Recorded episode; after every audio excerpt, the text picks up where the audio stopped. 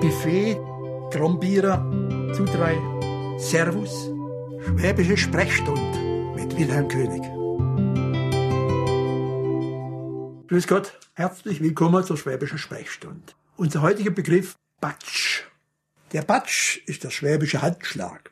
Besonders zu Kindern sagt man, gib deinem Opa oder Oma früher Ene oder Ana ein Batsch.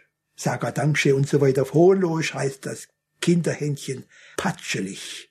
Sich natürlich eben die rechte Hand mit. Das Wort Batsch hat tatsächlich etwas mit Schlager zum tun. Man braucht bloß an der Muckerbätscher denken oder an der Bätscher, den Teppichklopfer. Und ein Schlag auf der, will sagen, auf den Hintern, wir schwätzen eben nur von Kindern, ist der Hosenpatsch. Weitere Bildungen aus Batsch sind Batschnass. Dazu gehört auch der Ausspruch spattet, also es klappt oder haut hin.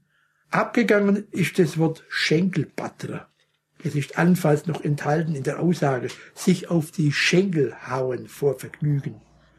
Und ich glaube, es ist jetzt so weit hergeholt, wenn es sagt, das bäuerische Schuhplatteln gehört in den Zusammenhang. Der Zusammenhang steckt in der Gemeinsamkeit aller deutschen Dialekte. Ein letztes Bild, wo der Handschlag weniger eine Begrüßung als der Abschluss eines Geschäfts ist. Das ist zum Beispiel bei Versteigerungen oder früher bei den Viehhändlern, wenn die sich in die Hand einschlagen. Also es ist immer die Bewegung, die man da sieht. Und vielleicht gehört auch die Bezeichnung Branke und Bratze daher. Aber kennt und Branke oder Bratze patscherlich.